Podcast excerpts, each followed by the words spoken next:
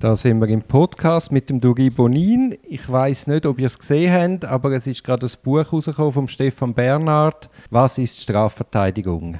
Ich habe natürlich sofort mit dem Stefan Kontakt aufgenommen und ihn gebeten, zu mir im Podcast zu kommen. Hallo Stefan. Hoi Duri.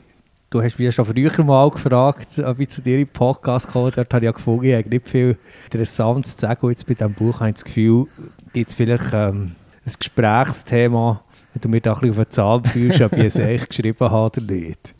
Ich muss dich gerade mal enttäuschen. ich stimme in erstaunlich vielen Punkten mit dir überein. Ah ja? Meinst du, wird es jetzt so langweilig, dass wir gerade abbrechen müssen?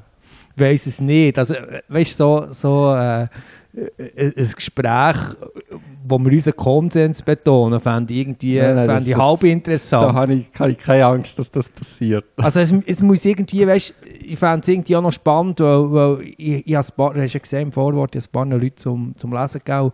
Ich meine, ich stelle ich stell das jetzt mal so zur Diskussion und schaue mal was die Leute finden. Also ich habe überhaupt nicht das Gefühl, dass das irgendwie eine abschließende Geschichte oder gar eine Wahrheit oder so sollte sein. Von dem her bin ich echt froh für ein, für ein Feedback von dir. Oh. Ja, ich, also, wir werden sicher dazu kommen. Ja, spannend. Ich habe gesehen, du hast den Jacques Verge, hast du einige Mal zitiert. Mhm. Ich habe so wie das Gefühl gehabt, mit dem hast dich, fühlst du dich noch eng verbunden. Ja, also eng verbunden äh, ist vielleicht falsch, äh, ist vielleicht falsch gesagt. Also, was sicher ist, glaube, es ist kein Geheimnis, ich sehe Strafverteidigung nicht als eine reine technische Sache. Ich finde, Strafverteidigung geht, geht nicht ohne Haltung. Und ähm, ich sehe mich auch in der Tradition von, von einer kritischen Strafverteidigungstradition, die auch über, über einen Einzelfall sich Überlegungen zu rechtspolitischen Entwicklungen macht. Und insofern finde ich die Jacques eine sehr spannende Figur. Ich finde auch, er hat... Ähm, sehr viele Fragen auf eine sehr spannende Art thematisiert. Ich finde, er schreibt sehr gut. Beim späteren Engagement von ihm finde ich es zum Teil schwierig und auch ein bisschen selbst inszenierend. Also so ab 1985, 90 finde ich, verläuft sich dann so ein bisschen, was mir denkt, es, es, es wird... Was seine Theaterstücke? Oder ja, und auch, auch, auch weißt du, der, der, der Prozess in Lyon, dort finde ich, äh, ist, ist, ist stark um ihn, ist stark um sich selber mhm. gekreist. Aber das frühe Engagement von ihm, also in, der, in Algerien, in, bei, der, bei der Entkolonialisierung von Algerien, das finde ich auch politisch sehr wichtig und ich finde auch in den 70er und 80er Jahren hat er, hat er sehr spannende Impulse gesetzt. Die Konfrontation oder Anpassung an das Buch von ihm finde ich zum Lesen hochgenuss. Leider ist ja das Buch vergriffen mhm. und ich habe es ich nicht mehr gefunden. Nein. Muss man das irgendwie in einer Bibliothek aus, auslehnen. Was man vielleicht noch muss sagen, also er ist ein prominenter Anwalt, weil er sehr viele prominente Fälle vertreten mhm. hat. Also zum Beispiel der Saddam Hussein. Mhm, oder genau. Genau. Er sagt jetzt, den Menschen unterscheidet vom Tier die Chance, sich für das Böse auszusprechen. Ist also dann das Verbrechen der Preis für unser Bewusstsein? Ja, also da wäre die Frage, was unser Bewusstsein ist, was, unser Verbre was ein Verbrecher ist, was das Bewusstsein. Die Frage ist gut. Also ich glaube tatsächlich, dass das abweichende Verhalten des Menschen, ähm, also wenn wir von der Willensfreiheit ausgehen vom Menschen, dann gibt es ja Normen und abweichendes Verhalten. Und was Norm ist und was das abweichende Verhalten ist, ja letztlich ist nicht völlig zufällig, aber ist, ist historischen Bedingungen unterworfen. Und ich glaube, auf was der Jacques Verge sehr pointiert und wie kaum jemand anderes hat den Finger drauf gehabt, ist auch zu zeigen, dass die Bruchlinie, was legal und was illegal ist, von ähm, politischen Determinanten abhängig ist. Und ich finde, diese Art von, von Strafverteidigung darum auch wichtig, weil es, eigentlich letztlich auch zeigt, dass Strafrecht im, im Kräfteverhältnis stattfindet. Und mir, mir dünkt, dass eine heutige Strafverteidiger-Generation zum Teil technisch hervorragend ist, aber teilweise auch vernach also die, die Überlegungen, in welchem gesellschaftlichen Spielfeld wir uns bewegen, so ein bisschen vernachlässigt werden. Ich finde, es, es, es, ist wieder kritischer als vor 10, 15 Jahren. Es ist mit dem Massnahmenrecht, finde ich, haben, sind auch viele Verteidiger wieder so ein erwacht, dass sie gemerkt haben, hey, es ist nicht einfach so in einem rechtsstaatlichen Rahmen und da läuft alles immer so sauber und glatt. Also es, es, gibt, es gibt durchaus Pathologien und das, finde ich, führt auch zum äh, wieder mehr vorhandenen kritisch oder ähm, grundrechtsorientierten Bewusstsein das finde ich sehr zentral. Und beim Verge, also ich, ich teile nicht alle seine äh, äh, äh, politischen Haltungen. Aber ich finde, er hat ganz klar so wie eine Art des Scharnier hergestellt zwischen einem gesellschaftspolitischen Diskurs und äh, eine gekonnte Verteidigung im Einzelfall. Und das finde ich sehr interessant. Auch irgendwie die Art von Denken über, über das Naheliegende raus. Und ich finde, das finde ich für, vor allem als Inspirationsquelle interessant. Wie, wieso fühlst du dich denn überhaupt zu dieser Thematik hingezogen? Welcher Mensch jetzt? Strafrecht an sich und, und, der, und, und der gesellschaftlichen Bedeutung? Das ist ja immer so ein bisschen bei den Grundthemen, die man hat. Oder? Ich meine, ich finde, man weiß meistens nicht ganz genau, warum dass man sich in, etwas oder in jemanden Aber verliebt. es war immer schon so gewesen bei dir? Das Strafrecht, dass mich das hat interessiert. Also du bist mal in einem Studium Ja. und dann hast du gewusst, nach der dritten Vorlesung Strafrecht, ich glaube, das ist es.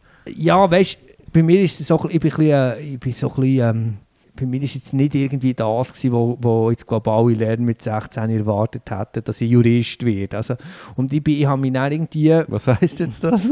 ja, ich bin eher so ein bisschen in der Subkultur von Empörung unterwegs gewesen. Ja, aber das passt ja auch wieder. Auf eine Art, ja. Und dann bin ich dort... Darum eben im Strafrecht Genau. und nicht im Wirtschaftsrecht. Genau. Und dann bin ich dort hergekommen und habe habe noch mal für die Philosophie geschrieben an Uni und bin in die juristische Vorlesung gekommen. in Bern hat ähm, Strafrecht der Kunst gelernt, auch kriminologisch und sehr Mhm. kritisch. Und Strafrecht AT hat auch ganz stark auch mit grundlagenwissenschaftlichen Sachen verknüpft. Also der hat irgendwie den entschuldigenden Notstand gehabt und hat bei den Griechen angefangen, beim Brett von Carneades. So hat er es Ja, irgendwie erklärt. Ja. Und ist halt auch, ist so eine Art der Grenzgänger gewesen, weil er sozialwissenschaftlich unterwegs war mit der Kriminologie und rechtsphilosophisch. Das hat mich extrem spannend gedacht. Und wir haben eigentlich während dem Studium vor allem, also in Bern hat man dann rechtshistorisch können die Litzarbeit schreiben, wir Litzarbeit müssen machen und ich eigentlich nur, ich keine einzige schriftliche Fallbearbeitung gemacht, ich habe, ich habe nur, wo man nur Prüfungen in den geltenden, im geltenden Recht und alle anderen Wahlfächer habe ich Kriminologie und Rechtsgeschichte und Rechtsphilosophie so Sachen gemacht. Und als ich dann in der Praxis bin, habe ich irgendwie gemerkt, also ich habe noch gerne OR. Ich habe das eigentlich auch immer noch gerne gemacht, so dogmatisch. Aber ich habe wie gemerkt, wir ziehen jetzt dort her in die Praxis, wo es lebt. Und das ist einfach das Strafrecht schon das, was am meisten lebt, irgendwo. Und wo die Auseinandersetzung am unmittelbar Ja, es ist auch das Urmenschliche. Genau. Man muss auch sagen, was du jetzt gerade mit dem OR gesagt hast. Also du plädierst ja da in deinem Buch gerade für den Umstand, dass man eben als Strafrechtler auch ein guter Privatrechtler muss sein. Ja, also ich sage, es schadet sicher nicht. Oder man muss merken, wenn man, wenn man, wenn man, wenn man an eine Grenze kommt. Ich selber mache ja noch bisschen anderes zu uns, das wissen wenig. Ich mache noch ein bisschen Arbeitsrecht und im Familienrecht vor allem Mediationen. Und ich habe irgendwie mache zwischen noch für einen Klienten einen kleinen Forderungsprozess, also so, wenn es nicht weltbewegend ist. Und habe immer, und berate ja noch in der Rechtsauskunft Anwaltskollektiv. Und ich würde schon sagen, dass drei Viertel von meinem Portfolio Strafrecht ist. Aber ich habe die ausschließliche zu frühe Spezialisierung finde ich noch heikel. Ich finde, es, es kann, kann eine Verengung kommen. Also bei uns im Büro machen alle noch etwas anderes und ich bin irgendwie noch froh zum Teil für den Austausch, dass ich noch irgendwo noch jemand anderes den Fuß drin habe. Ich bin ein Stück weit ganz bei dir. Ich finde, vor allem gerade nach der Anwaltsprüfung muss man ja auch mal Mhm. ein bisschen alles machen, um Genau. zu merken, was ist wirklich das, was einem Mhm. liegt, wo habe ich auch das Talent. Aber je weiter die Anwaltsprüfung zurück ist, finde ich es dann schon noch schwierig, dass man in, in vielen Bereichen wirklich auch aktuell und damit auch sattelfest bleibt. Ja, man, man muss schauen, also weißt, man muss ja schauen, dass man nicht ins Dilettieren reinkommt. Eben, Also ich das würde, meine ich. Ich würde sicher nicht irgendwie ein kompliziertes Personalreglement ähm, im Arbeitsrecht schreiben, aber wenn es irgendwie um ein Zeugnis Ah, geht ja, oder gut. so, Ja, ja, das kann ich logisch. machen. Und ich, ich beschränke mich dort schon drauf, also auf, auf, auf so äh, die Hausapotheke im Privatrecht, wenn ich das mache. Also ich würde jetzt auch nicht, vor, ich würde jetzt auch nicht unbedingt eine handelsrechtliche Streitigkeit vor dem Handelsgericht machen. Bei dir geht es ja, glaube ich, in, in, deinen, in deinen Lehrbüchern, wo du rausgehst, geht es ja auch so ein bisschen um das. Also vermute ich jedenfalls, was habe ich gemeint, hast du mir gesagt, dass so ein bisschen, auch noch so ein bisschen siehst, was juristisch etwas anderes läuft. Das ist auch ein bisschen eine ähnliche Überlegung, die du Ja, ja, hast. sicher. Also ich meine, ich hätte ja sonst schon lange abgehängt Genau. mit gewissen Bänden, aber der Umstand, die immer wieder neu zu Genau. aktualisieren, zwingt mich ja auch ein bisschen auf allen Gebieten Mhm. aktuell zu bleiben. Jetzt der Jacques Verget, der hat ja das- einige von der schlimmsten Massenmörder Mhm. von unserer Geschichte vertreten. Mhm. wieso hat jetzt auch ein Saddam Hussein ein Recht auf eine gute Verteidigung? Ja, also ich meine, die, die Frage ist relativ simpel. Also ich glaube, der Umgang, wie wir mit dem Abweichenden haben, sagt relativ viel darüber aus, äh, wie wir als Gesellschaft formiert sind. Und auch wenn jemand irgendwie sich stark abweichend oder verhalten hat oder ein Verbrechen begangen hat, geht es nicht, dass wir, dass wir auf die gleiche Ebene runtergehen. Also ich finde, wir müssen das irgendwie zivilisatorisch abhandeln. Und für mich hat Norwegen dort einen hohen Maßstab im Fall Breivik gesetzt, wo ich wirklich das Gefühl hatte, also ich irgendwie aus der Distanz das Gefühl gehabt, die haben das sehr sauber gemacht. Und ich glaube, das befriedet die Gesellschaft auch am Schluss mehr. Also wenn, wenn, wenn, wenn der Umgang mit dem, mit dem Verbrecher oder mit dem Verbrecher oder mit dem potenziellen Verbrecher rechtsstaatlich oder korrekt abläuft, fair abläuft, hilft es äh, letztlich auch die Wunden, die da gesellschaftlich geschlagen sind, ähm, zu heilen. Und beim Saddam Hussein oder bei, bei, bei diesen Fällen von Jacques Verge geht es natürlich auch noch um etwas anderes. Dort, also dort verquickt sich ja das Verhalten des Einzelnen mit letztlich geopolitischen Fragen und dort wird es natürlich hochinteressant, weil ja sehr viel, also das sieht man ja irgendwie bei einem Fall wie bei den Tamil Tigers in der Schweiz, also gerade in, der, in, der, in, dem, in dem Bereich, wo es um kriminelle Organisationen geht, also dort ist ja sehr viel so, dass dass die kriminelle Organisation aus irgendeinem Land ähm, die Regierung vom Morgen ist und umgekehrt. Ja, ja, genau. Ja. Und, und das ist ja irgendwo sehr spannend beim, beim Saddam Hussein. Ich will überhaupt nicht rechtfertigen, was der Saddam Hussein gemacht hat, aber auch wie die Weltgemeinschaft einen solchen Fall abhandelt, zeigt sehr viel davon aus, wo wir, wo wir kulturell und wo wir ähm, ähm, politisch oder geopolitisch stehen. Ja, und dazu kommt ja noch, also ich meine, die Schuld steht ja nicht einfach fest. Natürlich. Also, das muss in einem fairen Verfahren muss, muss, muss aufgearbeitet werden. Genau, muss verhandelt werden. Gibt es denn aber, sagen wir, Fälle, wo du jetzt persönlich nicht könntest oder willst verteidigen? Ja, ich glaube schon. Aber ich... Also das heisst? Also, es gibt immer wieder Anfragen, die ich aus irgendeinem Grund ablehne. Also, wo, wo, nicht, weil ich, also auch wenn ich Zeit habe, weil ich irgendwie das Gefühl habe, ich passe nicht, es passt mir nicht, der Klient passt mir nicht. Vielleicht auch, dass irgendwie eine Thematik irgendwie zu gehäuft auftritt. Also wenn ich, wenn ich, wenn ich irgendwie zu viel vom Gleichen habe, habe ich das Gefühl, es ist nicht so gesund. Aber äh, einfach zum Klarstellen, es liegt nicht am, es gibt das, wir haben ja Verteidigerkollegen, die sagen zum Beispiel, ja, äh, äh, Fälle mit Kindsmissbrauch mache ich nicht. Also was ich schwierig fand, ist, du hast ja zum Teil die Situation, dass, dass jemand irgendwo in einem politischen Kontext den Gerichtssaal als Bühne nutzen für, für, für seine politischen mhm. Überzeugungen in die Welt hinein posaunen.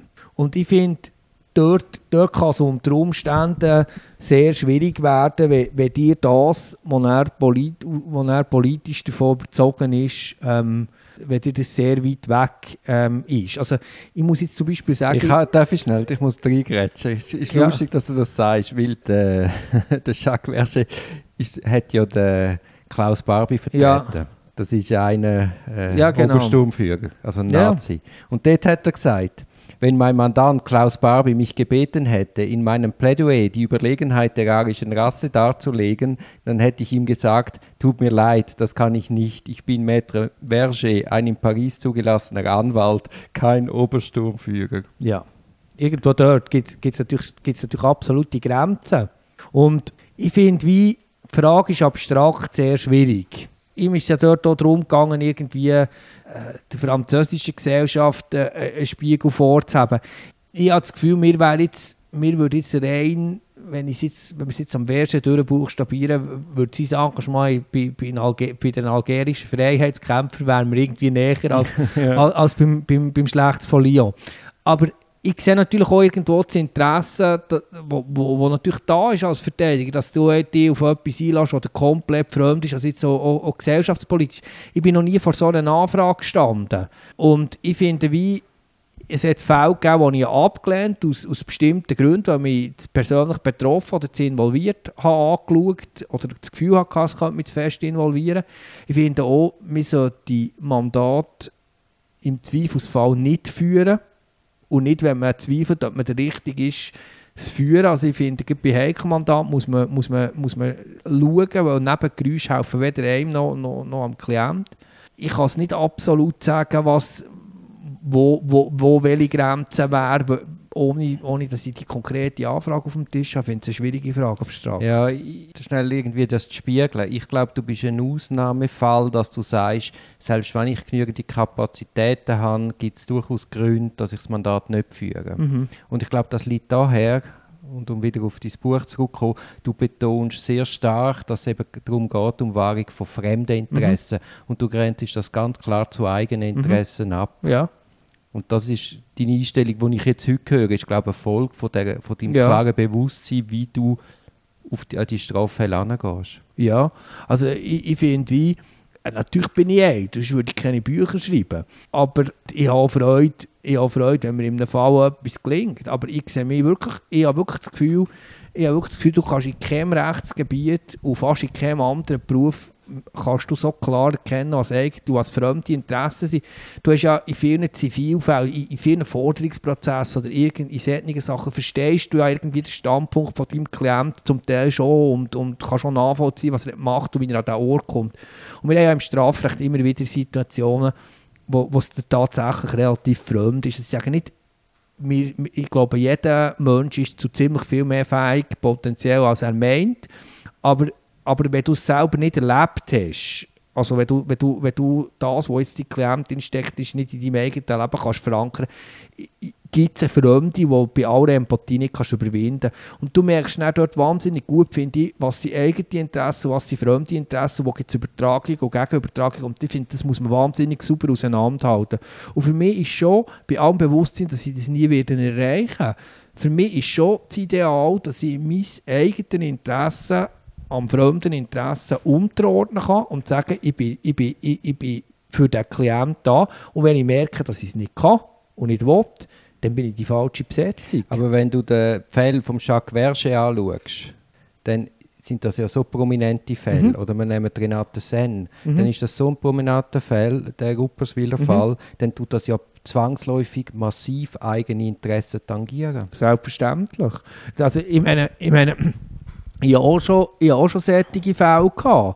Und, und selbstverständlich gibt es einen Teil in mir innen oder in jedem innen, wo, wenn, du, wenn du in so etwas involviert bist, wo, wo das mit dir etwas macht. Also, ich meine, ich habe, ich habe beispielsweise, das ist ja kein Geheimnis, äh, ich habe ja dann den Carlos, also den Brian, ich darf es jetzt den Namen sagen, habe ich ja vertreten, einerseits vor dem Jugendgericht und andererseits in diesem Shitstorm. Oder? Und die selber ich hatte selber relativ äh, viele äh, Drohungen und Morddrohungen, gehabt, wo, wo bisher sich auch so Leute, die mir geschrieben haben, sie schlitzen meine Kinder auf solche Zeugs.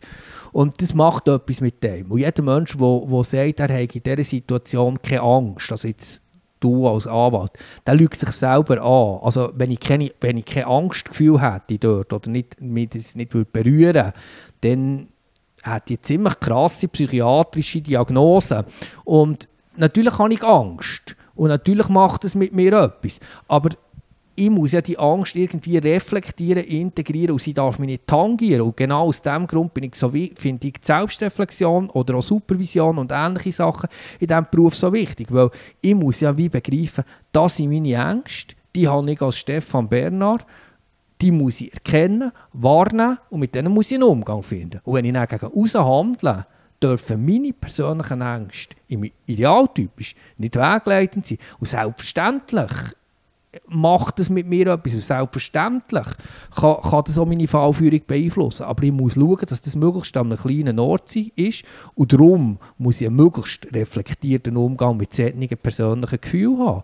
Also, fremde Interessen wahren, setzt das Erkennen von den eigenen Interessen und von der eigenen Bedürftigkeit, von der eigenen Angst, von der eigenen Unsicherheiten voraus. Und, und also ich glaube auch gerade als Strafverteidiger bedingt es ja, dass man relativ mit beiden Beinen in seinem Leben steht. Ja, natürlich. Und sich verorten kann. Mhm. Weil sonst bist du eine Fahne im Wind. Und, mhm. und jeder von uns kennt ja Phasen, wo er stabiler oder instabiler ist. Und ich finde zum Beispiel, ich finde ich finde, also ich, ich habe das, ich das auch schon gehabt in meinem Leben. Also beispielsweise, wenn mein Vater gestorben ist und drei Monate später mein Sohn ist auf die Welt gekommen. Das, das habe ich eine schwierige Phase gefunden, dort irgendwie die Bodenhaftung haben, die du in diesem Beruf musst haben.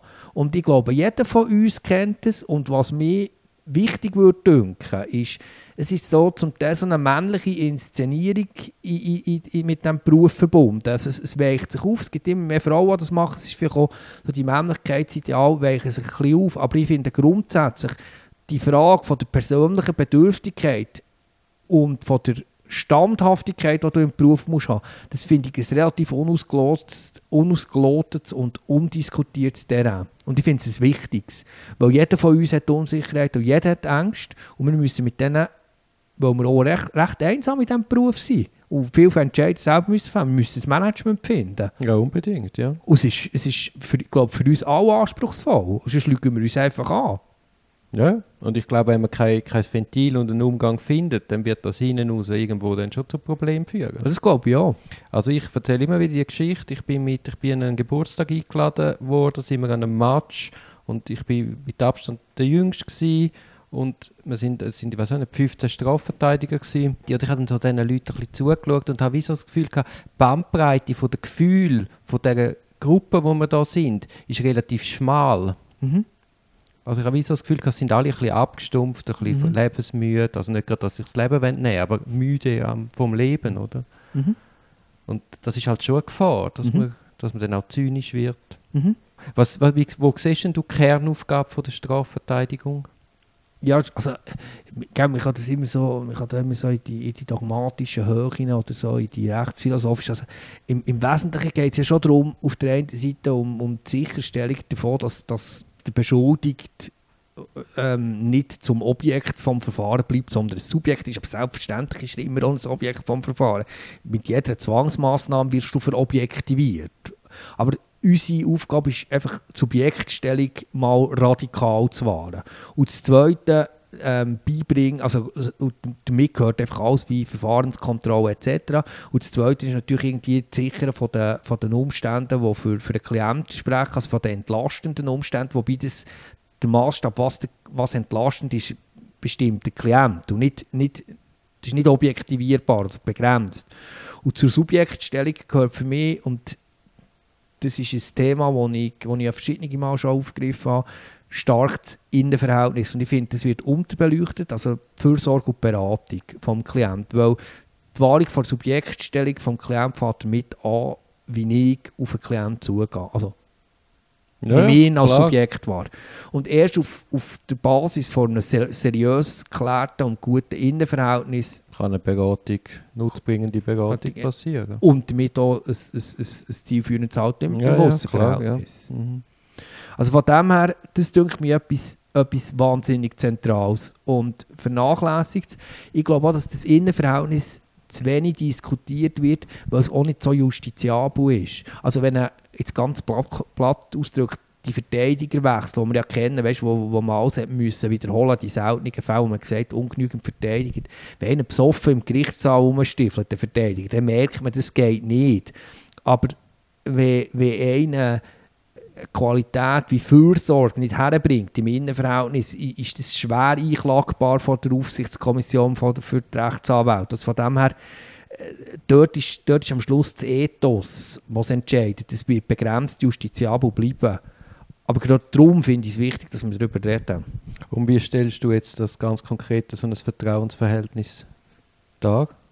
Mensch, her oder da? Ich finde eben her und da, ich, ich finde es ein spannender Versprecher jetzt, weil weil ja, dann muss ihn drin lassen. Muss ihn drin lassen. Also du darfst jetzt auf keinen Fall Nein, das Schwierige ist ja, das Schwierige ist ja, bei der Darstellung jetzt in diesem Buch, ist ja die Frage, wie stellst du es her?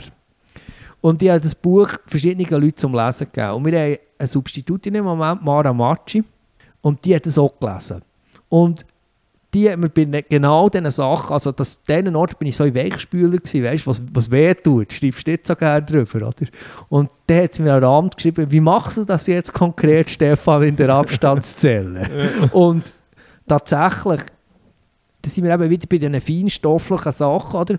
Du hockst in dieser Abstandszelle und du weißt ja nie, was greift jetzt beim einen Menschen und was greift beim anderen, wenn du reinkommst. Also wenn das Telefon läutet, weiss ich ja noch nicht, wie ich dem muss, auf den muss zugehen und Ja, zum Teil will er ja vielleicht nicht einmal einen Anwalt. Genau. Die Polizei hat ihm einen gerufen. Genau. Und dann hockst du dort drin und versuchst, und versuchst dein Möglichste. Und manchmal geht es und manchmal geht es nicht. Und manchmal habe ich auch das Gefühl, geht mit der, Erwachsenen, mit der wachsenden Erfahrung geht es besser. Aber manchmal gibt es so Fälle, das habe ich letztens gehabt, bei einem Jungen. Und da habe ich genau gewusst, der misstraut mir jetzt bis zum Schluss ein bisschen. Es war eine ganz kleine Pike-Geschichte. Und ich habe gewusst, vor 15 Jahren, das Wäre hat das zack gemacht ja, und ja. der, der wäre auf mich aufgekommen. Aber jetzt hat er so einen, jetzt hat er so einen mittelalterlichen Glatzkopf vor sich und es hat wie nicht gematcht. Und ich glaube, ich kann mich anstrengen, dass es matcht. Ich habe, mir hat ja so, mir hat ja so ein paar, paar Wahrnehmungen, die besser werden. Man kann vielleicht besser spiegeln, man kann besser zulassen mit der Zeit, whatever.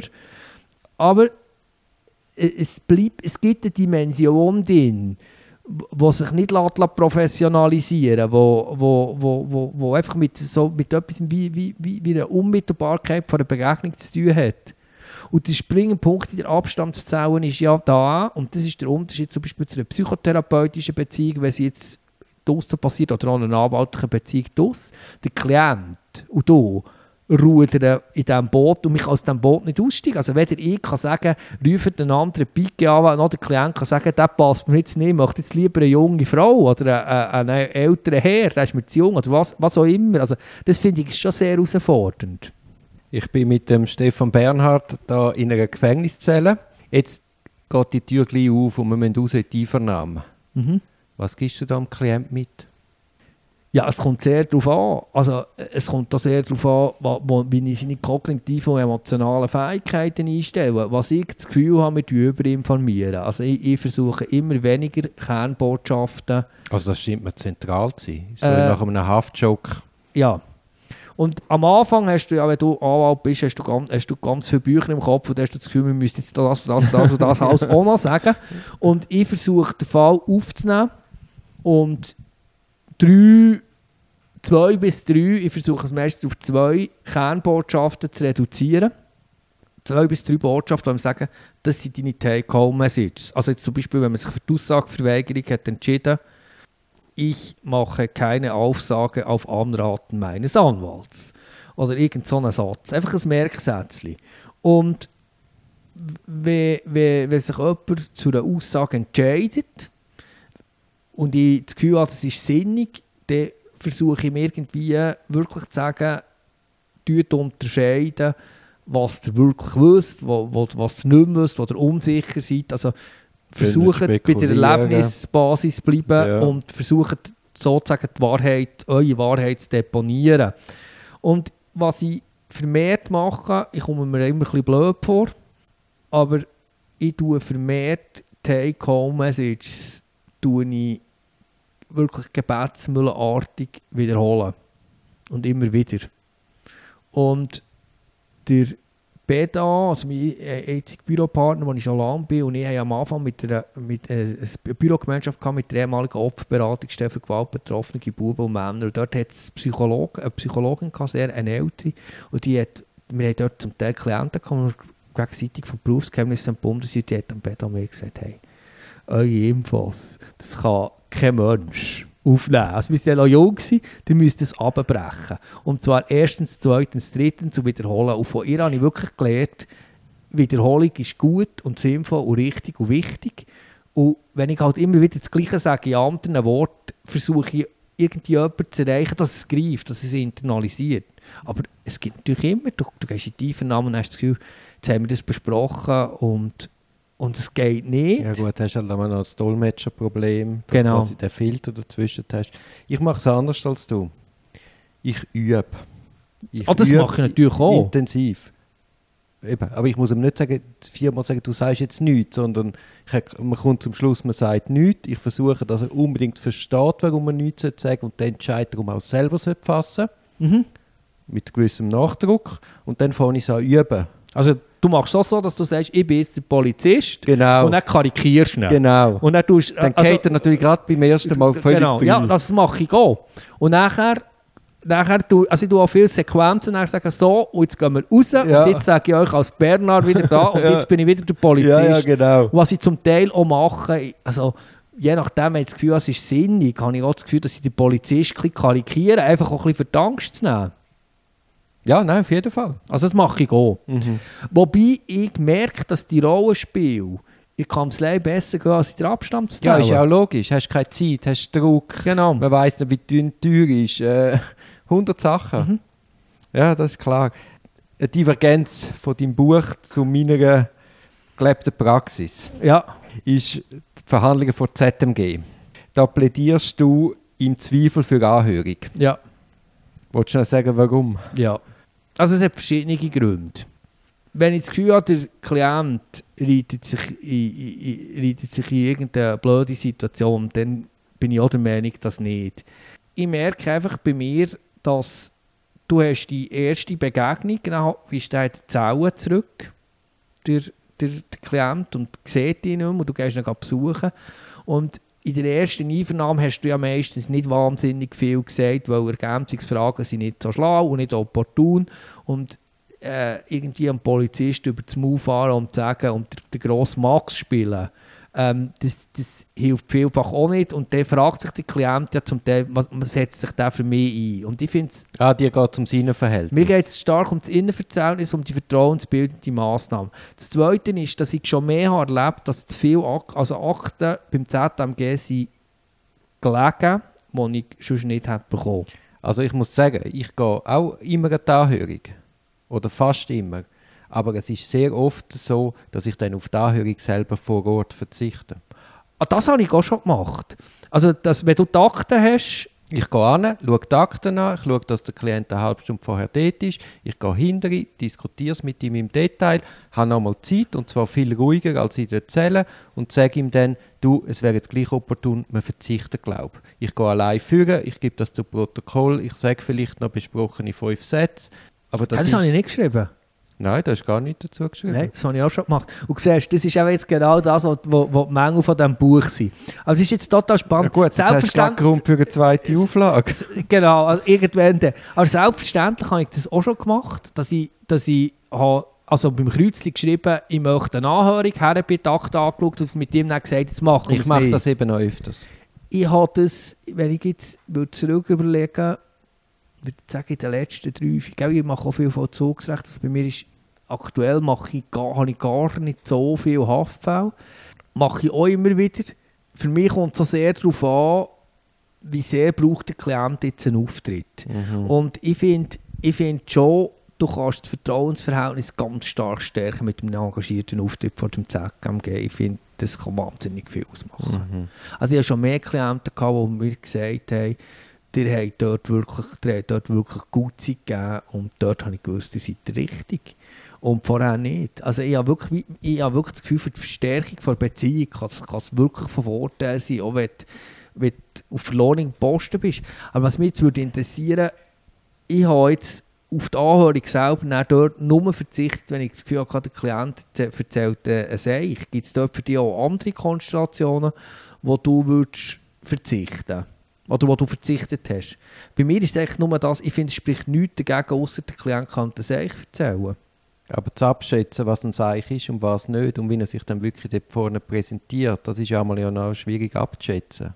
Aber wenn, er, wenn es ihm gelungen ist, zum Beispiel in der ersten Einvernahme beim Polizist die Aussage verweigern, gar nicht, also habe ich eigentlich noch nie erlebt, dass er vor dem ZNG zusammenbricht. Das kommt noch nie erlebt. Also, was, was nehme ich jetzt Wunder? Was, was, was, hast du Nein, aber weißt du, weißt, es ist ja so wie auf einer Autobahn.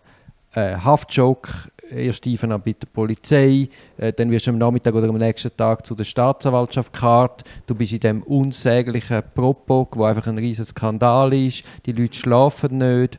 Und dann kommst du vor die ZMG. Also es, es ist schon eine unglaublich zermürbende Geschichte. Einverstanden, aber hast, machst du das, wenn du das Gefühl hast, er bricht ein, dass du auf die Anhörung verzichtest? Nein, es ist dann mehr, ich weiss, wir, wir kommen zum Schluss, es macht jetzt gar keinen Sinn, jetzt eine Gegenposition zu formulieren, weil wir wissen, es gibt sowieso Haft. Es geht mir auch darum, dass sich da nicht riesige Hoffnungen aufbauen, die dann wieder zusammensacken. Es gibt ja schon die Klienten, die auf all drei Monate planen und dann einfach sagen, hey, sind wir realistisch, oder? Aus den und diesen Gründen wird es heute nicht gut laufen. Mhm. Lass uns Kräfte sammeln und dann kommen, wenn wir wirklich wissen, je- jetzt haben wir eine Chance. Aber dann auch mit aller Vehemenz. Mhm. Ich finde ich find die Frage noch spannend, weil ich gewichte, ich gewichte glaube ganz stark das Innenverhältnis. Also für mich, für mich ist dort schon ist dort schon die entscheidende, die entscheidende Größe. Im Zweifelsfall, was ist vertrauensbildender. Mhm. Also, was klar ist, oder? Man kann ja einem Klienten sagen, wir gehen jetzt dort rein, wir kämpfen und wir werden hier verlieren. Aber wir haben gekämpft und wir haben Widerstand gezeigt. Und ich habe zum Teil das Gefühl, einfach weißt, dass sie dann, wenn sie zurückgehen, dass sie irgendwie auch das Gefühl haben, ja, wir haben alles gegeben. Das kann etwas, kann etwas sehr Sinnvolles sein. Ja, kann etwas auslösen, ja. Aber es kommt, es kommt, es kommt, äh, äh, oder das ist, das ist auch schwierig, wenn du so ein Büchlein schreibst, oder? Ich meine, beim DAS jetzt zum Beispiel, oder beim Sommer in Deutschland, die schreiben also tausendseitige Schünken für alle Konstellationen.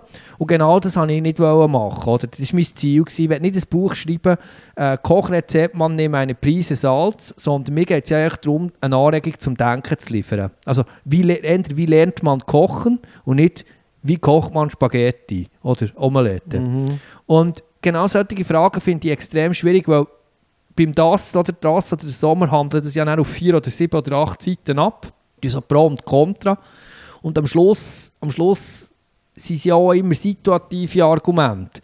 Und was mir nicht gut dünkt, also wo wir uns glaube ich einig sind, ist einfach das, was zum Teil verbreitet ist. Schreiben, wir verzichten auf eine Anhörung und sehen uns dann übernächste Woche im, im, im Gefängnis im Besuchszimmer. Das- So geht es nicht als BGA. Also, du kannst nicht einem Klienten sagen, ja, wir haben sowieso keine Chance, ich warte dich ab. Nachher gehst du zwei Wochen in die Skiferien und kommst dann nach, nach, nach 22 Tagen besuchen, kurz vor der nächsten Einvernahme. Also, so kannst du kein Vertrauen aufbauen. Ja, ist klar. Also nein, ich bin ganz bei dir. Das wäre gerade meine nächste Frage. Nach der ZMG-Anhörung oder nach dem Entscheid, wie lange lässt du dir Zeit, dass du ihn gehst besuchen Ja, ich weiß nicht, ob du dort besser bist oder nicht. Ich muss ganz offen sagen, wenn ein Klient im Bezirksgerichtsgefängnis Zürich sitzt, jetzt, der, das ist auf meinem Arbeitsweg, und ich das Gefühl habe, dem geht es nicht gut, dann kann ich extrem viel am Morgen, zum Teil jeden zwei Tage schnell ein halbes Stündchen vorbei und schreibe so mal nicht auf. Und wenn einer im Pfäffik im Gefängnis hockt, gehe ich, gehe ich auch äh, wirklich weniger. Und ich habe den Service, ich, kann, ich gebe mir Mühe, ich gebe mir Mühe, innerhalb von ein paar Tagen jemanden besuchen. Ich gebe mir auch Mühe, wenn ich Pike habe, am nächsten Tag und am übernächsten Tag eigentlich praktisch nichts in der Agenda habe.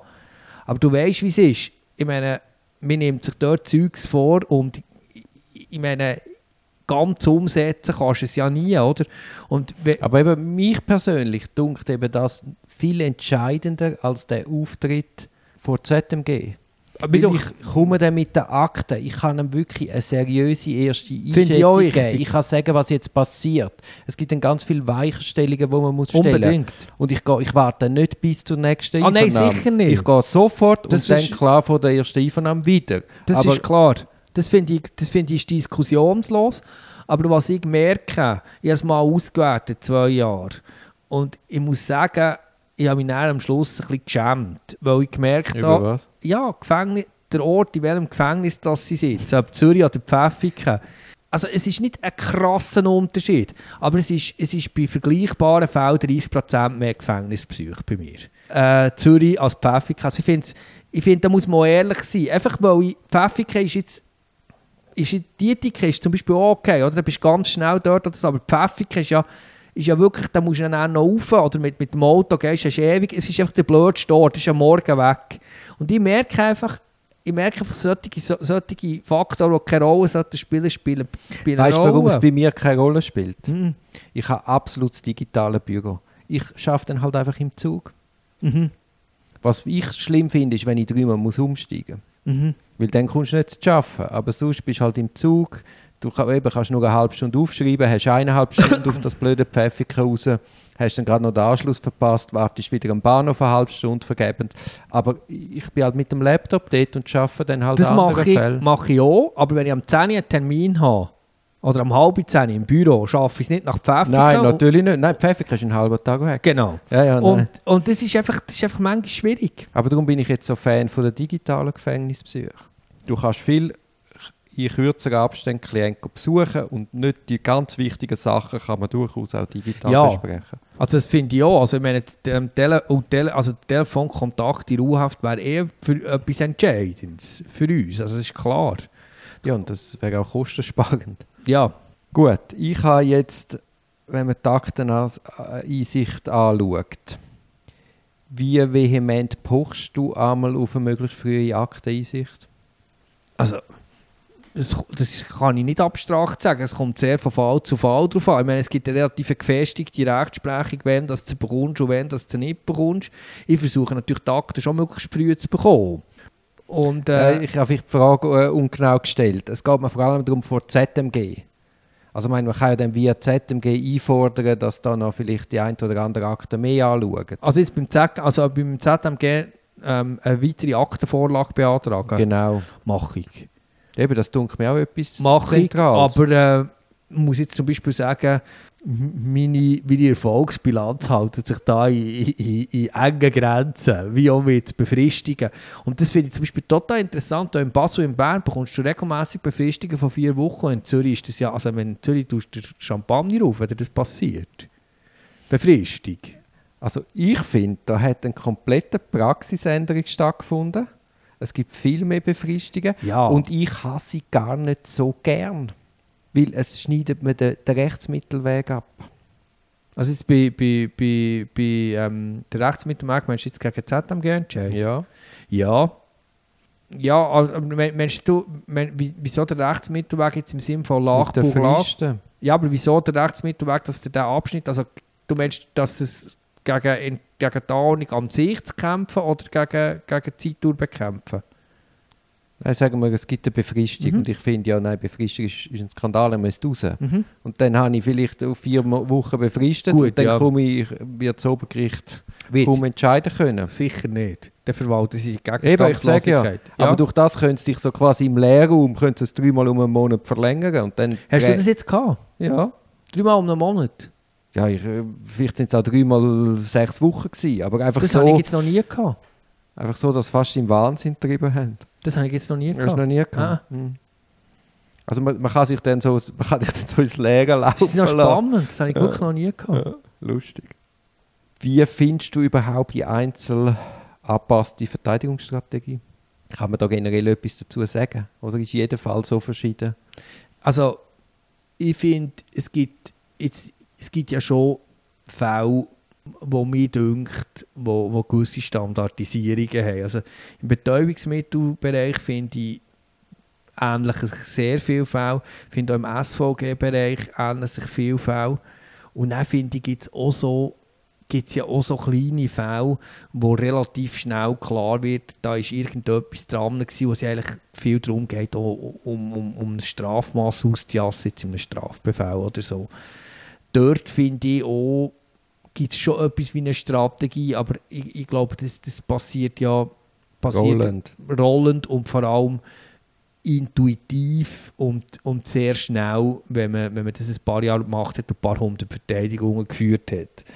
Bei den grösseren Fällen merke ich, ich bin, ich bin eher ein intuitiver Typ und ich bin, ich bin nicht so ich bin nicht so der Systematiker, der dann irgendwie sagt, Donnerstag 10 bis 12 Strategie im Fall Bonin, äh, äh, sondern, sondern ähm, wir kommen eigentlich die Fälle an ganz komischen Orten.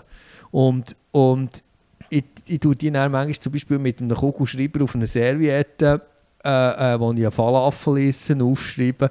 Also ich, ich, ich fun- oder, äh, oder zum Beispiel in der Sauna kommen mir Sachen Sinn. Oder wenn irgendwie zum Beispiel, wie, wie, wie, wie, weiss auch nicht, wenn, manchmal passiert mir auch so, dass ich mit, irgendwie mit, mit einem von meinen Söhnen rede und er sagt irgendetwas, plötzlich kann ich irgendeinen Geistesblitz, also bin, oder beim Kochen passiert mir viel und, und ich, ich mache die Wäsche bei- bei- bei- für die ganze Familie und beim Wäschhenken kann man extrem viel einfallen. Ich finde, der Wäschhenken ist so etwas ganz Krasses, du, du bist so in einem, in einem Zustand, wo du die Kleider aufhängst, oder? Und du machst irgendetwas physisch und beim Kochen musst du ja noch mehr denken, beim Waschenken musst du nicht so viel denken. Und irgendwie lehrt sich dort mein Hirn so, ich habe regelmässig am Waschstand die besten Einfälle. Und jetzt zum Beispiel, ähm, wir, haben, wir haben eine Putzfrau und die ist jetzt nicht gekommen, wegen Corona und nachher auch Krankheit. Und ich habe das ganze Jahr, letztes Jahr, mega viel geputzt. Und, und wir, wir können beim Putzen können wir, können wir dort einfach in solchen Situationen, ich bin nicht Das ist so auch der ein Typ- meditativer Moment, genau. oder? Also, wir kommen selten im Büro ähm, die guten Einfälle.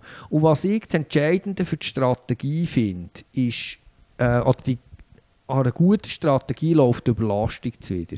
Und ich führe weniger Fälle, als ich früher habe. Ich bin wählerischer, weil ich das Gefühl habe, ein überlasteter Verteidiger ist nicht ein guter Verteidiger. Ich schaue, dass ich nicht ständig im Stress bin.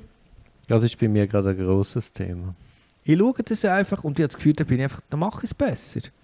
Und wie schaffst du denn das? Dann sie weniger annehmen. Aber du weißt ja oft, nimmst einen Fall an und weißt nicht, was da hinten rauskommt. Er kann schneller reduzieren, es kann auch eine riesige Geschichte daraus werden. Ist es so, aber, aber man hat ja gleich ein Gespür dafür, ich finde, man, man nimmt sich wahr, oder? Man nimmt wahr, laufe ich an der Grenze, laufe ich 10% unter dran, laufe ich 20% unter dran. Und ich, ich plädiere nicht für einen, für einen Vorruhestand-Modus, aber ich habe so das Gefühl, gefühlt sollte man immer 10 bis 20% unter dem sein, wo man sein Limit anschaut. Und ich glaube, dann schafft man am besten. Oder zumindest die, wir sollten nicht von, von reden. Es gibt auch andere Leute, die glaube im, im total Stress hoch in die Dinge auflaufen. Bei mir ist es auch ein so, wenn ich... Ja, ich glaube, längerfristig stimmt das dann eben nicht. Also ich merke einfach, wenn ich, wenn ich gewisse Ressourcen habe, mhm. bin, ich, bin ich der bessere Anwalt. Ja, vor allem, es ist auch schlauer, weil dann kommt wieder ein grosses Mandat auf einem zu, etwas super Spannendes. Und dann kannst du eben auch ohne schlechtes Gewissen reinspringen und sagen, ja, das mache genau. ich jetzt mit ganzem Elan und bist genau. dann halt nicht schon bei 120 Prozent und genau. hast dann das Wochenende nicht mehr. Du schreibst in deinem Buch, und da bin ich auch ein bisschen Widerpart, du sagst, es sei strategisch und taktisch Denken sei lernbar. Mhm. Wie ist das lernbar? In dem, dass man, dass man sich mit anderem Zeug beschäftigt, als mit Rechtsdogmatik. Also ich glaube, es gibt ganz verschiedene Zugänge, wie man kann strategisches Denken lernen. Ich glaube, die Leute, ich merke das zum Teil, die Leute schwören ja so auf, auf die taktische Schulung von, von, von, von der schweizerischen Milizarmee. Ich bin dort nicht, ich kann das nicht so beurteilen. Aber es gibt so ein paar alte Leute, die das Gefühl haben, wirklich so, so aus ihrer Offizierskarriere dort irgendetwas haben mitgenommen haben ich weiß nicht, ob, äh, ob das eine Idealisierung nachträglich ist, ich kann es nicht sagen. Dann glaube ich zum Beispiel, dass mit Strategiespiel, dass da, also wenn du zum Beispiel... Das glaube ich auch, aber dann bist du eben, weißt, dann hast du eben schon das Flair.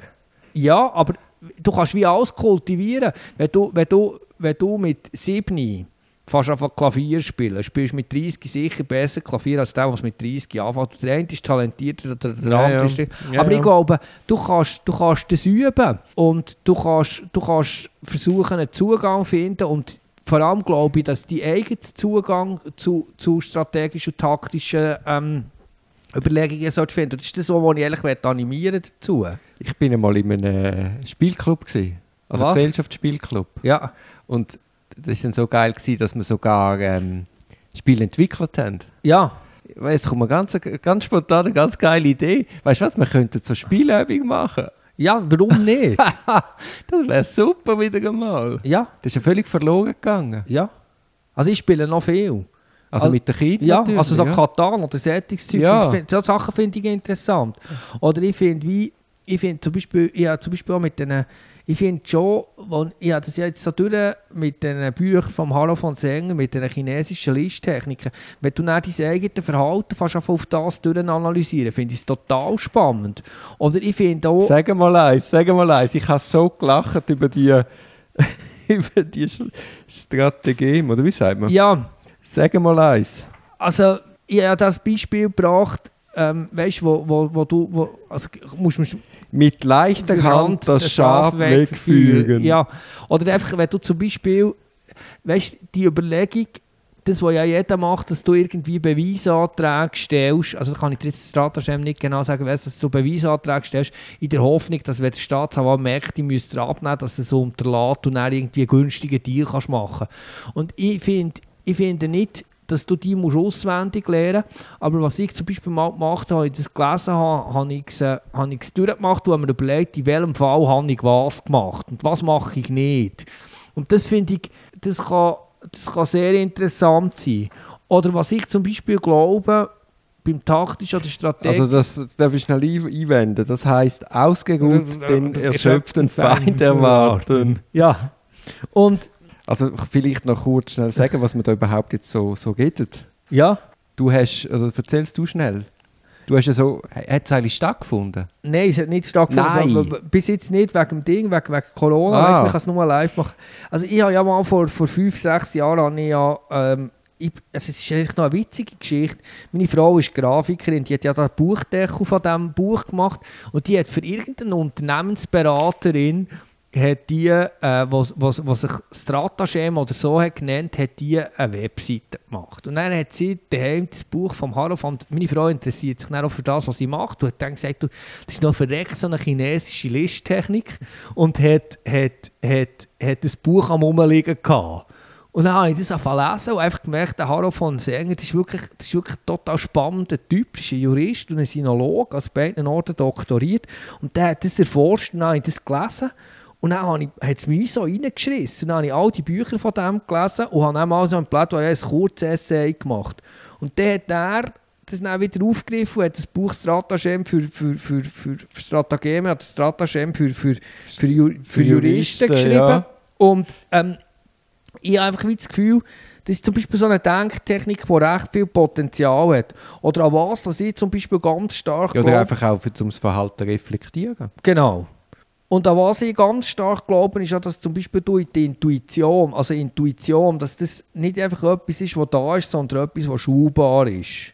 Und dort glaube ich, glaube ich schon, dass es so Techniken gibt, dass ich jetzt ein Beispiel Focusing nach Gentlin erwähnt, oder ich, ich meditiere seit 15, äh, 15, 20, 15 Jahren ich habe ich verschiedene buddhistische Meditationstechniken gemacht und ich glaube schon, dass die Art von Introspektion ähm, lernbar ist. Oder zum Beispiel, wir haben zum Beispiel in unserem Büro pro Woche eine Stunde eine Intervision. Und dort tust du ja auch kontrovers irgendwelche Kleinsequenzen diskutieren. Und dann merkst du, hey, die Ingrid macht das jetzt so und Magda macht das so, jetzt als Beispiel, oder? kommt irgendwie von, von der Magda total scharfsinnige Analyse und bei der Ingrid merkst du so, jetzt in der gleichen Situation und du merkst, du kommst mit beiden weiter, es kommt so, so irgendeine so eine, eine total blitzgescheite, intuitive Sache und, und, oder der Beta macht es dann so und, und du, du merkst dann, wie bin ich und wo, wo geht meine Intuition durch. Und ich glaube, da kannst du schon sehr viel strategische Denkschulung betreiben. Im Gespräch, in der Lektüre von Büchern, in, in, in, in Lernformen, die Erfahrungswissen betonen, das ist halt für Juristen ein bisschen fremd. Und ich glaube, dort, dort gibt es sehr viel Luft nach oben. Und ich habe ja ein Seminar anbieten, du hast mir vorher angesprochen über das Stratageme für, für, für die Strafverteidigung. Ich musste jetzt zweimal müssen wegen Corona verschieben, das ist ein bisschen schade. Ich hoffe, es kommt irgendwann stand. Und dann kommt der Harald von Sänger, also er ist jetzt 76, würde einen Input machen. Und das ist natürlich schon spannend. Weißt du, plötzlich so, da, da, können, da kann auch irgendwie Zeugs entstehen, wo, wo ich das Gefühl habe, wo, wo, wo recht interessant kann werden wo ich glaube, dass in unserem Beruf noch viel Luft nach oben ist. Wo wir auch ein bisschen unterschiedliche Ansichten haben, ist bei der Bedeutung des Plädoyer. Mhm. Auf was achtest du bei deinem Plädoyer? Also, ich würde zuerst gerne interessieren, was deine Ansicht ist. Es gibt ja die Verteidigerkollegen, wo quasi den Klienten sagen, ja, wissen Sie, jetzt kann ich Ihnen nicht helfen, ich plädiere dann am Schluss. Mhm. Und da sind wir uns wahrscheinlich einig, wenn ich von, von deinem Buch auf dich schliessen darf dass der Fall wird vorbereitet ab der ersten Einvernahme, was man dann am Schluss plädiert. Mhm. Es gibt Konstellationen, wo es Sinn macht oder wo's, wo's, wo einem Plädoyer große Bedeutung mhm. zukommt, nämlich wenn man überraschen will, wenn man mhm. noch eine Bombe zünden mhm. Aber sonst habe ich eigentlich die Erfahrung gemacht, dass die Hauptverhandlung an sich ist ein, ein, ein, ein leeres Schauspiel mhm. Zumindest was der Staatsanwalt vorliest und nachher was der Anwalt langweilig mhm. vorliest. Also bin ich sehr darauf bemüht, dass ich rechtzeitig, frühzeitig hineingehe, frühzeitig meinen Standpunkt kundtun und an der Hauptverhandlung selber nur noch konzis auf den Punkt, das Wichtigste, nach Möglichkeit auch noch im Mundart versuchen zu präsentieren. Also wie nochmal wachrütteln und sagen, hey, schaut, das sind die drei mhm. zentralen mhm. Fragen, die müssen so und so beantworten aus diesen und diesen Gründen. Und nicht meinen, man müsste dort hingehen und zwei Stunden lesen. Und wo, wo, wo siehst du die Differenz zu mir? Ich plädiere ja in meinem Buch dafür, dass man selten über eine halbe Stunde reden oder über drei Viertelstunden. Ich plädiere für ein Opening Statement. Ich plädiere für Frühzeit, wo man, wo man den Standpunkt macht. Ich plädiere ja auch dafür, dass, ich plädiere ja dafür, dass, man, ähm, dass in der Hauptverhandlung nur noch das kann geerntet werden kann, was vorher gesagt wird. Also, was ich ein bisschen vermisst habe, aber vielleicht liegt es auch, hast du so gemeint, ich habe es nicht so gelesen. Mhm, das ist interessant. Dass du wie für mich zu wenig betont hast, dass eben nicht lange einfach auf die Hauptverhandlung warten und dann reinsitzen und lesen. sondern dass man eben auch schon, sobald der Anklage draussen ist, rechtzeitig muss kommen, sagen wir mit Beweisanträgen oder sonstigen Eingaben, wie das Plädoyer vorzubereiten. Das habe ich mit dem Opening Statement, dem Beweisantrag, habe ich das drin. Okay. Was aber interessant ist, und, Ja, bei den Beweisanträgen hast du es und bei drin. der, beim Opening Statement, bevor das Plädoyer kommt, schreibe ich das ja. Also du so- meinst dann dort Vorfragen? Nein, das Opening Statement vor der Hauptverhandlung. ah, habe ich das machst du auch? Ja. Okay, dann habe ich, dann habe ich das falsch gelesen. Nein, du hast, du hast, ich habe es- ich habe es nicht falsch gelesen, sondern es auch zu kurz geschrieben. Und, ähm, Das ist jetzt lieb. Das. Nein, äh, ich finde es darum interessant, der Hinweis. Weil tatsächlich, tatsächlich fehlt wahrscheinlich irgendwie ein bisschen die Redundanz dort in meinem, in meinem Text, dass ich es klarer müsste betonen. Nein, für mich ist es unklar. Was ich selten mache, ist einfach etwas schreiben, Petitum Opening Statement und dann tue ich es als das deklarieren, das mache ich nicht so viel. Was ich sehr häufig mache, ist ein Opening Statement mit einem Verfahrensantrag und oder Beweisantrag kombinieren und oder auch schon im, im, im Untersuchungsstadium. Ähm, ich finde, äh, Ja, ja, nein, auf jeden Fall. Ja, musst, ja. musst du die Story vor, die Storyline muss, muss da sein. Ich finde das Opening Statement etwas total Wichtiges und ich habe das Gefühl, Überraschungen sind selten zielführend. Was ich mir aber einfach ein bisschen dagegen wehre, und ich finde, das ist ein bisschen eine Zürcher Krankheit, Ist gegen das Ablesen. ist es gegen das Ablesen und vor allem zu sagen, ja, das kommt sowieso nicht mehr drauf an. Und ich glaube, Was kommt sowieso nicht mehr das drauf an? Plädoyer, oder? Also, da Nein, jetzt ein das ist jetzt wieder Das ist so- tief. Ja. Das, ist ein, das ist ein bisschen Zynismus. Und ich glaube, ich glaube, es ist tatsächlich nicht so, wir haben nicht eine sehr unmittelbare Kultur. Basel-Bern ist schü- deutlich unmittelbarer. Aber ich glaube, gleich ein Plädoyer kann schon noch etwas bewirken. Nicht matchentscheidend, aber im Detail. Ja, sicher reisst es etwas. Aber es nützt, also mein Statement war eigentlich nur, gewesen, das Plädoyer allein reisst nichts raus. Nein, das, da, bin ich, da bin ich völlig bei dir. Und ich finde auch beim Plädoyer ist der Papierkorb der beste Freund vom Anwalt. Also ich finde, wie zu viele Plädoyer sind wahnsinnig geschwätzig und ich werde, je älter das ich werde, je kürzer. ich auch, ganz klar. Also ich bin zum Teil auf 10 Minuten. Das Problem ist eben, also bevor du ja gekommen bist, habe ich ja mit einem Vorsitzenden telefoniert Mhm. und dann habe ich ihm so angekündigt, was meine Plädoyer-Dauer ist und äh, ich weiß nicht, ob du es mitbekommen hast, er hat dann gerade gesagt, was, nur so wenig? Mhm. ich weiß nicht, was er denkt von mir. Aber das Problem ist ja auch, es braucht ja eine unglaubliche Verdichtung von diesen Plädoyer. Also in der ersten Version hast du vielleicht 30 Seiten und dann gehst du mit ein paar Nächten dazwischen wirklich kritisch über deine eigenen Ziele. Verdichtest das, ziehst das zusammen und dann bist du vielleicht statt bei 30 Seiten bist du noch auf 18. Mhm. Das Problem ist ja dann, dass der alle die Honorarnoten zusammenkürzen, weil sie sagen, ja, 18 Seiten, hast ja sicher nicht 15 Stunden gehabt. Dabei, die Verdichtung an sich braucht ja eigentlich unglaublich viel Zeit. Lebst du viel Kürzungen? Nein, eigentlich nicht. Ich auch nicht. Also von dem her, mit Aber ich erkläre es immer. ich merke, ich, ich habe nicht viele Kürzungen. Ich schreibe einfach das auf, was ich habe. Und das Gefühl vertretbar ist. Und was ich vielleicht nicht so mache, ist, wenn ich mir irgendwie beim Wäschenken Dinge drum Ja, nein, nicht als Arbeits... natürlich nicht auf. Ja, genau. Ja. Aber grundsätzlich habe ich eigentlich nicht viel Kürzungen. Also, also zumindest im Kanton Zürich nicht. Ich muss auch sagen, Also es sind ja immer die gleichen Spezialisten, die kürzen. ja, ja. Im Kanton Zürich finde ich eigentlich grundsätzlich den Umgang mit dem Verteidigungshonorar beamtlichen Verteidigungen fair. Finde ich auch. Also ich bin dort nicht, gehöre dort nicht zu der Abteilung, wo, wo, wo mich jetzt gängelt findet. Ich finde, dort kannst du mit 220 Stutz in der Stunde, wenn es, wenn es bezahlt wird, kannst du auf eine vernünftige Art betriebswirtschaftliches Anwaltsbüro betreiben. Also finde ich finde es nicht das Problem. Ja, vor allem, weil halt Strafverfälle auch unglaublich zeitintensiv Genau. sind.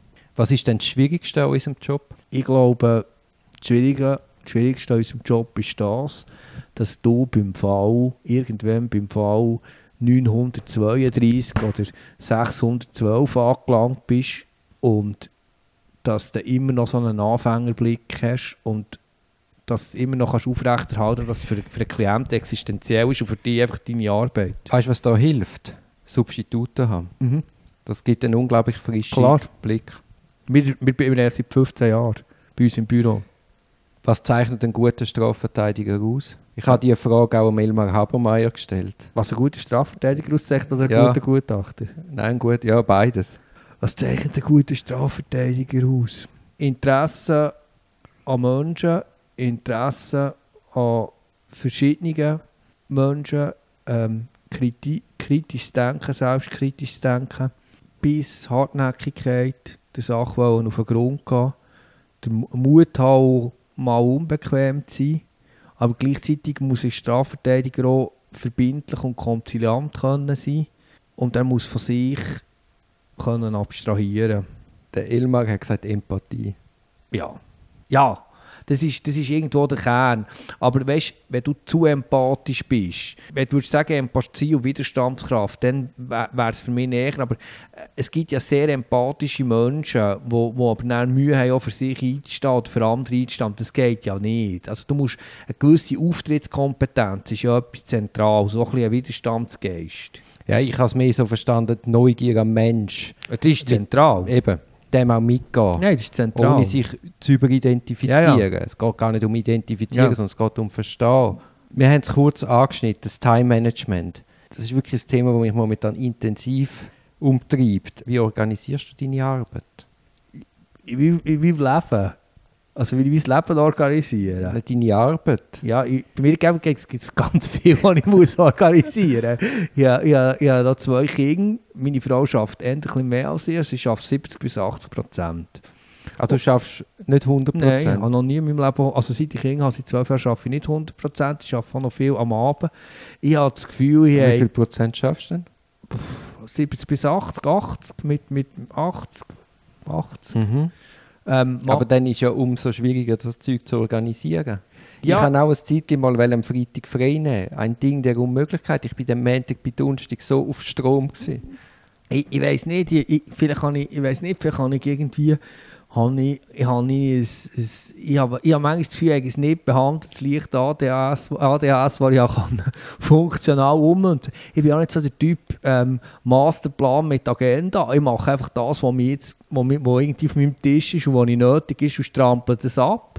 Und am Mittwochmorgen Mittwoch bin ich immer daheim und Mittwochmorgen, wenn ich daheim bin, arbeite ich an meinen Publikationen und dann mache ich nebenan Haushalt und, und das Mittag vorbereiten. Am Mittwoch schon morgen arbeite ich einfach an Publikationen eigentlich. Den ganzen Mittwoch? Morgen. Mhm. Am, am Mittwochmittag kommen meine Kinder haben und dann bin ich für das zuständig. Ich fange am 8 Uhr mit meinen Publikationen am Mittwoch. Bis am 12. Schon mal eine Frage. Wenn du das jeden Mittwoch machst, wie weißt denn du nächsten Mittwoch noch, wo du letzten Mittwoch aufgehört hast? Das ist kein Problem. Bei, bei diesen Sachen. Auch manchmal tue ich auch, wenn ich am Abend etwas mache, tue ich es ausdrucken, tue es manchmal am Abend um 10 Uhr in der Badwanne noch lesen oder so. Ich trenne da nicht so. Aber ich arbeite am Wochenende nie AV. Ich nehme auch keine Akten daheim.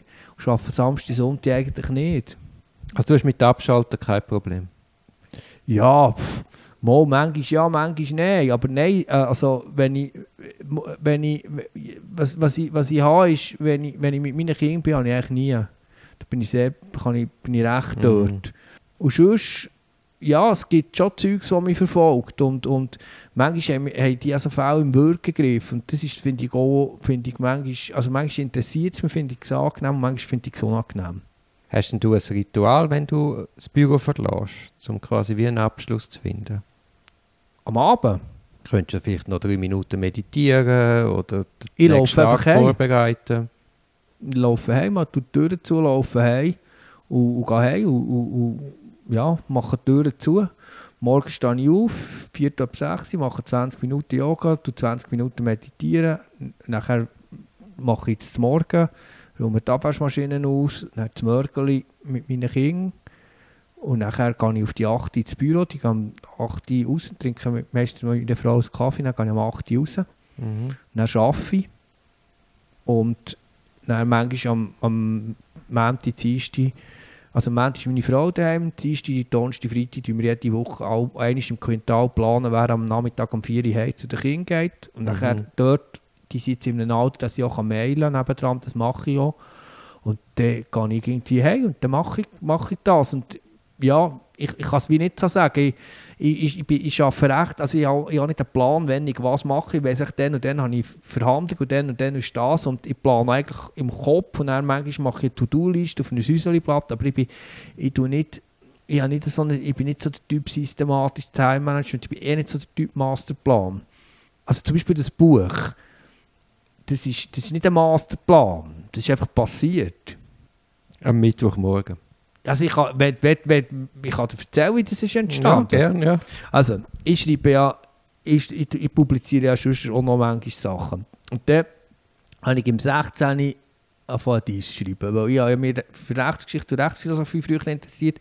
Ich war auch noch in Tübingen und dort auch noch so Rechtsvergleichung und Rechtsphilosophie gemacht. Da bin ich in die Praxis abgerutscht und dann habe ich plötzlich gefunden, ich möchte jetzt gleich vielleicht mit 40 habe ich dann gefunden, ich möchte dies anfangen und dort hat sich der Mittwochmorgen eingebürgert. Das mache ich eigentlich seit dem 16. Schreibe ich, bin ich an der DIS. Ah, du bist an der DIS? Ja, bin ich. Bin Zu welchem Thema? Die Funktion der Verteidigung bei der strafprozessualen Wahrheitssuche. An der Schnittstelle von Rechtsphilosophie und strafprozessualen Grundlagenwissenschaft. Ja, und ich habe dann immer wieder an dem gearbeitet und dann habe ich, bin ich so an einer Schnittstelle gewesen, wo wo, wo, wo, wo mühselig wird.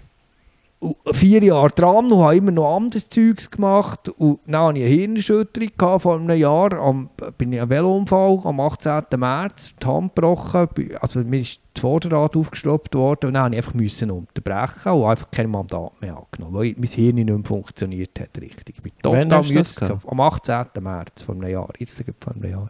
Und dann habe ich einfach keine Mandat mehr, ja. habe ich kein Mandat mehr angenommen. Einfach Käse. Ich gemerkt jetzt habe ich Hirnschüttung und dann ist noch die Homeschooling-Phase mit dem Lockdown und dann habe ich drei Tage in der Woche gehomeschoolt. Und das hat mich anstrengend gedacht.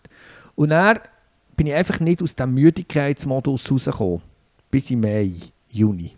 Und dann habe ich mit meiner Supervisorin besprochen, jetzt sistiere ich dies. Es geht einfach nicht. Ich muss schauen, dass ich das Büro aufrechterhalte, das familiär auf die bekomme. Ich kann jetzt einfach nicht mehr. Und auf einen Zettel geschrieben, sie ist dir, auf all meine Plunder, auf meine 30 Bundesordner, die daheim sind. Und die arbeiten daheim eigentlich nicht an V, sondern an Publikationen und an Ehrenämtern und im Büro an V. Also ich habe eine klare Trennung, wo ich was mache geografisch. Und dann bin ich dort, habe ich das sistiert und habe gesagt, ich mache das jetzt nicht, fertig. Und am Mittwochmorgen lese ich lesen. Und dann bin ich mit einem Freund im Hof gehockt bei mir und habe ein Bier getrunken und habe plötzlich, das war im Anfang Juli, habe plötzlich gemerkt, es ist die Kraft wieder da. Also die Kraft, die weg war. Und ich habe vor Jahren habe ich, ich mal als Bau, habe ich so mal eine kleine, äh, so, ein, so ein Sonderheft geschrieben dem Reden ins Ziel Beschwägnis geht, also zum Zusageverneinigungsverhalten gegangen. Und dort habe ich mal gedacht, es wäre noch cool für Substituten eine Handwerkseinführung zu schreiben. Und das wäre ja ein Teil, und dann mal ein bisschen Plädoyer geschrieben.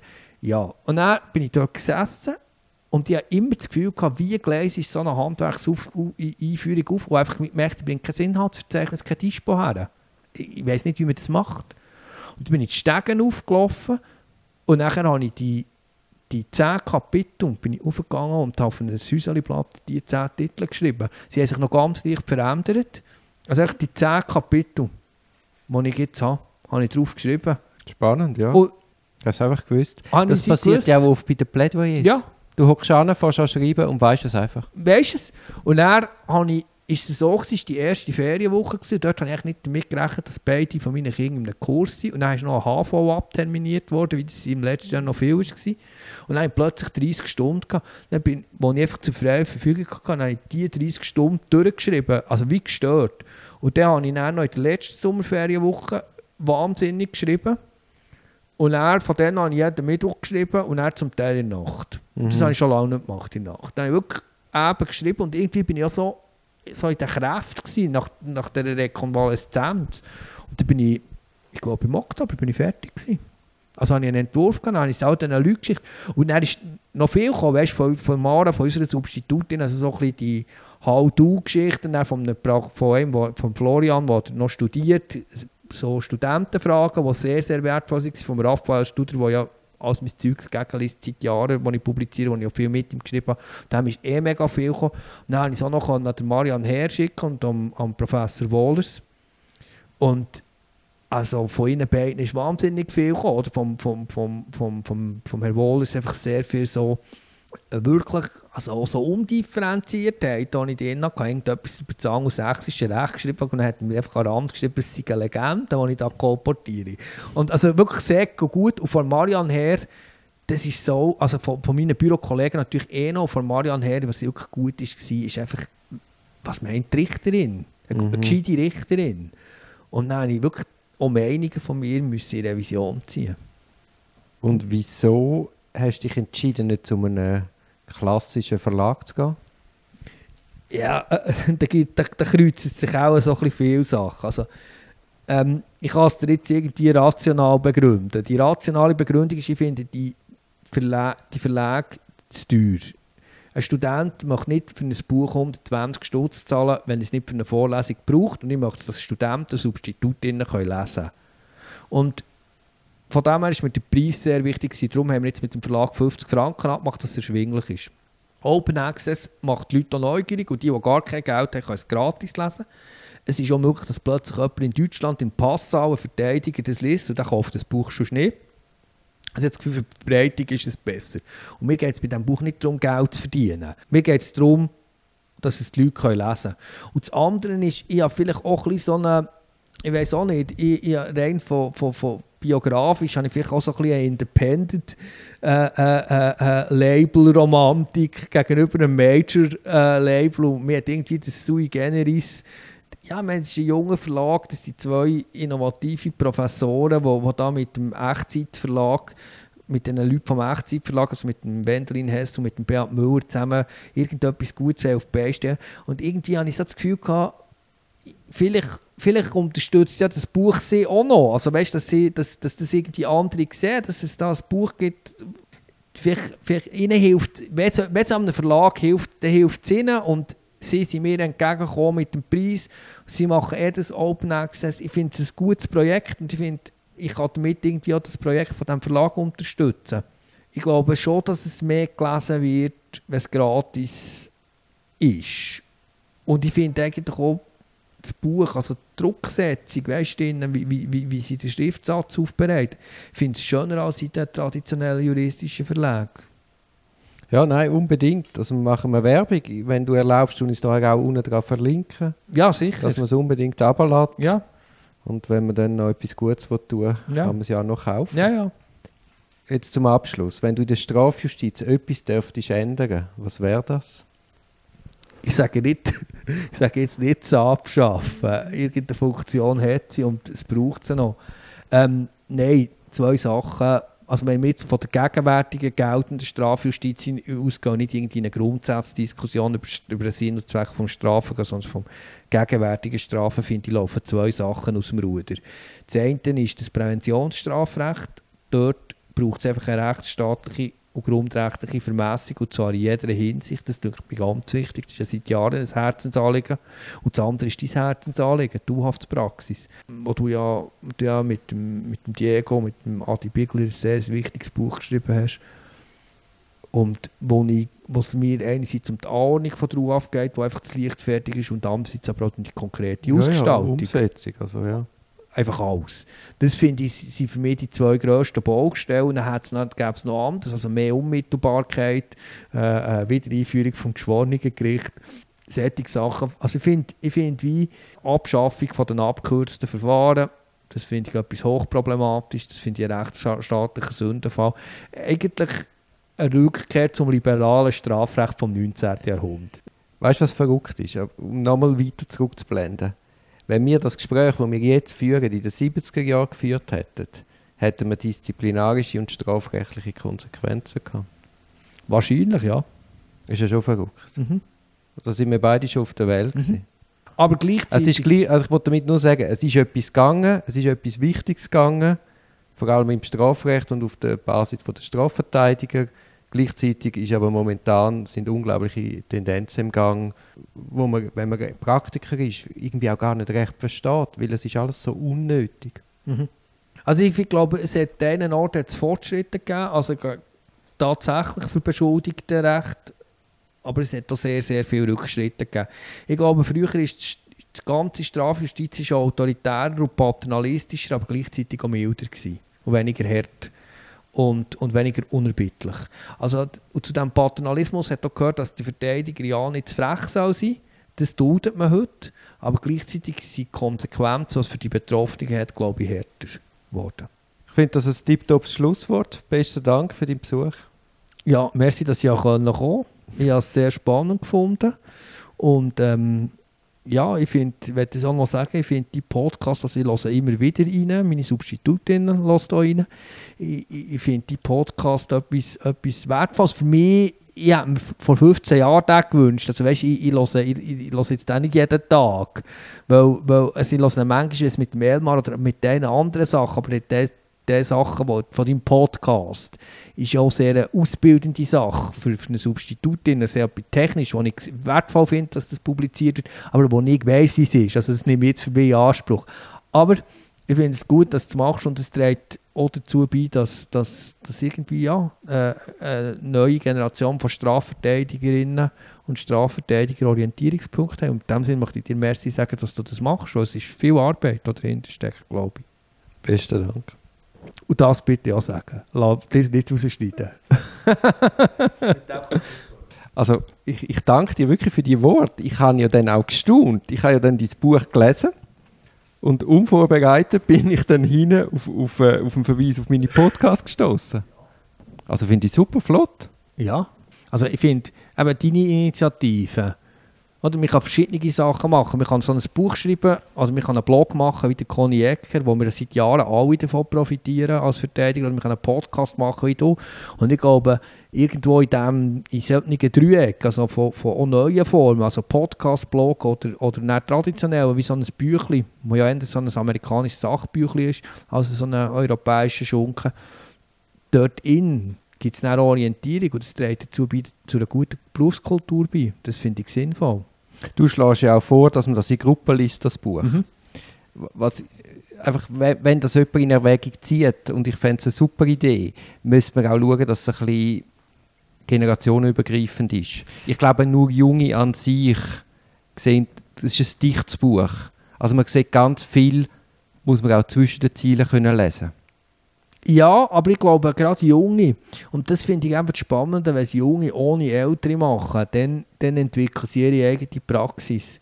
Und, und das könnte man, könnte, weißt du, wenn jetzt 4, 5, 30-Jährige das ja. lesen, dann kommt nicht irgendwie der, kommt nicht irgendwie der, der, der, der 60-jährige Doyen, der irgendwie die Welt erklärt, ja. sondern die, die, die, die hocken irgendwie, die hocken irgendwie in Beiz und lesen das und, und stürmen irgendwie und sagen, was, was, was, was, was, was ist jetzt da gemeint und jetzt lassen wir den Podcast vom Duri Body und der gibt auch keine Antwort. Und dann wird es ja irgendwie spannend, oder? Weil dann kann man sie ja irgendwie zu dir und sagen, hey, warum hast du das nicht gesagt? Und dann sagst du, das habe ich mir gar noch nicht überlegt. Und, und da, dort, finde ich, wird, wird die Diskussion recht interessant. Ich finde, wie noch, noch heikel, also weißt, es, es kann ja auch schnell mal so in ein, die Grenzen von dem Anleitung lerne kochen und lerne selber kochen und äh, ich zeige dir jetzt, wie du kochst, die ist ja irgendwie schmal, der Grad. Ich finde es sowieso ganz wichtig und ich gebe dir völlig recht, ich nehme alles zurück. Es ist nämlich ganz wichtig, als Strafverteidiger seine eigene Stimme finden. Genau, genau. Und sich nicht kopieren. Genau, möglichst authentisch. Und das finde ich auch das finde ich auch zum Beispiel spannend bei Substituten, oder? Also bei Substitutinnen und Substitutenausbildung. Wir, wir, sind, wir sind ja vier Partner, vier, also zwei Partnerinnen und zwei Partner und das ist ja noch eine gewisse Diversität. Aber du merkst irgendwie so den Moment, es gibt irgendwie bei vielen Substituten so den Moment, wo es irgendwie so die Geburt vom eigenen Anwaltsstil passiert und, und das kann früher oder später sein, aber das, und dann ist es ja auch so die Unsicherheit. Also kopierst du jetzt oder kopierst du jetzt nicht? Und wir kopieren ja auch ein bisschen. Also, wenn du irgendjemandem etwas Gutes findest, dann Ja, logisch. Ja, logisch. Ja Bewusst oder unbewusst. Ja. Aber du machst es eben dann gleich auf deine Art. Genau. Also, jetzt kommen wir aber wirklich zum Schluss. Ja. Das war das PS. Haben wir noch ein zweites PS? Glaube nicht. Nein. Also. Noch ein Bier. Noch ein Bier. Schönen Gut. Abend. Dir auch. Ciao, Stefan.